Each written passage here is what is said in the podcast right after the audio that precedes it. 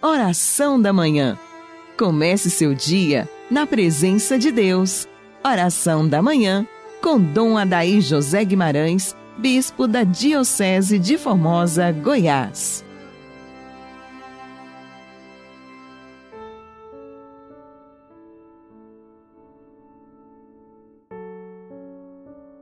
Que as almas dos fiéis defuntos, pela misericórdia de Deus, descansem em paz Iniciemos, dileto ouvinte, nossa segunda-feira santa, invocando a Trindade sobre nós. Em nome do Pai, do Filho e do Espírito Santo. Amém.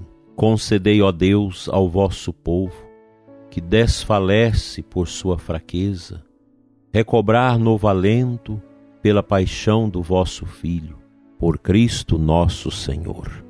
Dileto ouvinte, iniciemos nossa meditação de Santo Afonso nesta segunda-feira, 29 de março. Quero pedir desculpas a tantas pessoas que têm passado mensagens e eu não tenho conseguido responder a todo mundo. Respondo com as minhas preces, pois todos os dias rezo por você que pede orações sobremaneira nesse tempo tão cruel tão devastador, tão triste que nós estamos vivendo. Que esta segunda-feira nos ajude a buscar cada vez mais a humildade, a mansidão e a colaborarmos para que possamos nos proteger melhor e proteger aqueles que são mais vulneráveis. Os dias não são fáceis. Aumenta a pobreza, aumenta o desemprego, aumenta a desolação, e nós precisamos ter muita firmeza de alma, muita coragem, muita força. Os sacerdotes, os padres também amparando o povo, atendendo, orando, as lideranças. Vamos fazer momentos de oração na frente dos hospitais. Aquelas pessoas que têm condição de formar um grupo de três, quatro, cinco pessoas para rezar, para estar na frente dos hospitais orando pelos médicos e enfermeiros que estão cansados e pela cura dos doentes.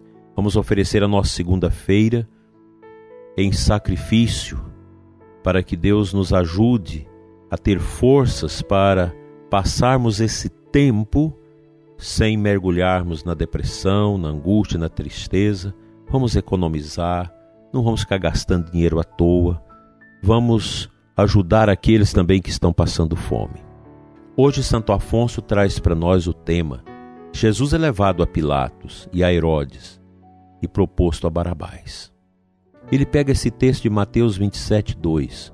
E preso, o conduziram e entregaram ao governador Pôncio Pilatos. Imaginemos ver Jesus, que em meio de uma multidão de gentalha insolente é conduzido ao tribunal de Pilatos, depois ao de Herodes e afinal novamente ao de Pilatos. Este, para livrá-lo, apresenta-o ao povo juntamente com um ladrão e assassino. Mas o povo responde: Seja livre Barrabás, e Jesus seja crucificado. Ó céus, todas as vezes que pecamos, fizemos o mesmo, propondo a nosso Deus um vil interesse e um pouco de fumo a um vil prazer. Ao amanhecer, os príncipes dos sacerdotes novamente declaram Jesus réu de morte e depois conduzem-no a Pilatos, a fim de que este o condene a morrer crucificado. Pilatos, tendo interrogado diversas vezes tanto os judeus como nosso Salvador, reconhece que Jesus é inocente e que todas as acusações são calúnias. Sai, pois, para fora e declara que não acha em Jesus culpa alguma para condená-lo. Vendo, porém, que os judeus se empenhavam sumamente em fazê-lo morrer, e ouvindo que Jesus era da Galiléia, para tirar-se dos apuros, devolveu a Herodes. Herodes ficou muito contente ao ver Jesus levado à sua presença. Esperava ver um dos muitos milagres obrados pelo Senhor e dos quais tinha ouvido falar.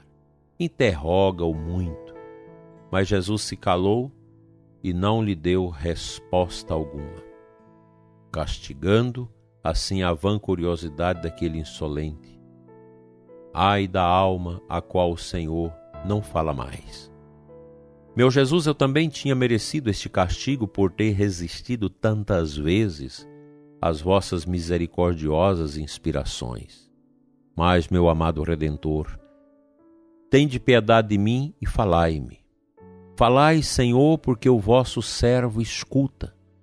Dizei-me o que desejas de mim, quero obedecer-vos e contentar-vos em tudo. Herodes, vendo que Jesus não lhe respondia, desprezou-o e, tratando-o como a um doido, fez escárnio dele, mandando vestir uma túnica branca. E motejou dele com toda a sua corte, e assim desprezado e escarnecido, mandou de novo a Pilatos.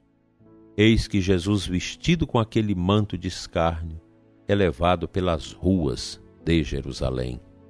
Ó meu desprezado Salvador, faltava-vos ainda esta injúria, a de ser tratado como um doido.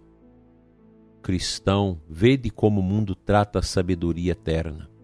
Feliz de quem se compraz em ser considerado pelo mundo como doido e não quer saber outra coisa senão a Jesus crucificado. Amando os sofrimentos e os desprezos, Perante Deus terá mais valor um desprezo suportado em paz por amor dele do que mil disciplinas. O povo israelítico tinha direito a exigir do governador romano no grande dia da Páscoa que deixasse ir livre um dos prisioneiros. Pelo que Pilatos lhes mostrou Jesus e Barrabás, homem criminoso, dizendo: Qual quereis que vos solte? Barrabás ou Jesus, Pilato esperava que o povo com certeza preferiria Jesus a Barrabás, mas um celerado homicida e saltador que todos deviam detestar. Mas o povo, instigado pelos príncipes da sinagoga, de repente, sem deliberar, pede Barrabás. Pilato, surpreso e indignado ao ver o inocente proposto a tão grande malfeitor, diz: Que farei então de Jesus? Todos gritam: Seja crucificado. Pergunta outra vez Pilato: Mas que mal ele fez? Eles, porém, gritaram com mais força: Seja crucificado. Assim como Jesus e Barrabás foram apresentados ao povo, assim também perguntou-se ao Pai Eterno qual ele queria que fosse salvo, seu filho ou o pecador. E o Pai Eterno respondeu: Morra, meu filho, e seja salvo o pecador. É o que nos afirma o apóstolo, é o que nos diz Jesus Cristo mesmo. Tanto amou Deus ao mundo que ele deu seu Filho unigênito. Mas como é que os homens correspondem a esta suprema fineza do amor? Meditemos sobre estas palavras de nosso Senhor no profundo do nosso coração abdicando-nos cada vez mais das entranhadas realidades negativas de ódio, de tristeza, de dor, de revolta, de falta de fé, de falta de amor que ainda temos dentro de nós.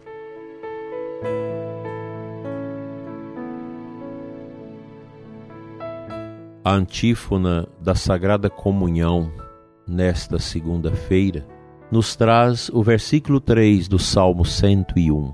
Não oculteis de mim a vossa face, na hora em que a angústia me invadir. Inclinai para mim o vosso ouvido, no dia em que vos chamar, respondei-me. Aqui nós temos a expressão profunda da confiança do salmista, que sabe que Deus irá escutá-lo, irá acolher a sua fala carregada de si mesma, de angústia, de tristeza, de dor. Quantas vezes nossas comunidades sofrem, nossas paróquias, nossos sacerdotes, nossas pastorais, movimentos e grupos, nossas liturgias. Vivemos esse tempo desolado. Estamos caminhando com Jesus na desolação de Jerusalém, naquela situação tão difícil, dolorosa, opaca, estranha do momento da paixão. O mundo está assim, obscuro, triste, desolado. Quanta desolação, quanto sofrimento. A pergunta que eu te faço, meu prezado ouvinte, o que você tem procurado tirar de proveito para a sua salvação, para a sua vida interior, desta triste situação sanitária que estamos a viver? Que a peste, esse flagelo que se abateu sobre a terra, está sendo como sinal de ressignificação para a sua vida, para a sua família. Como nós vamos viver de hora em diante? O que, que a gente vai poder aprender deste momento de solidão, de tristeza, de paixão, de morte, de sofrimento, de angústia, de cansaço? Aqui está a chave. A chave é a cruz. A chave é a paixão do Cristo. Nós não temos outro caminho. Este é o caminho. Somente este caminho, o caminho do Calvário, pode nos instruir nesse caminho de dor que nós estamos a viver. E sigamos na esperança, olhando para o sol nascente que brilha sobre nós, o Cristo ressuscitado. Pai Santo, Deus de amor, nós te adoramos nesta manhã, Senhor, de segunda-feira. Pedimos a cura dos nossos corações, a cura do ouvinte que angustiado olha para a sua situação econômica, social, familiar e ver tantos e contempla tantos sofrimentos e tristezas. Dai, Senhor, a renovação da esperança. Da dor, nós cristãos Queremos tirar, Senhor, o amor, do desespero a esperança, da morte a vida, da angústia o alívio. Senhor, dai-nos o olhar de Moisés que, ao atravessar o deserto tão duro com seu povo, contemplava para além do horizonte, para além daquele deserto. E nós queremos contemplar o mundo, nossas vidas, para além de tudo que está acontecendo, porque nós cremos na vida, nós cremos na família, nós cremos no amor e sabemos, Senhor, que este mundo não é capaz de nos consolar. Consola-nos com o dom da esperança.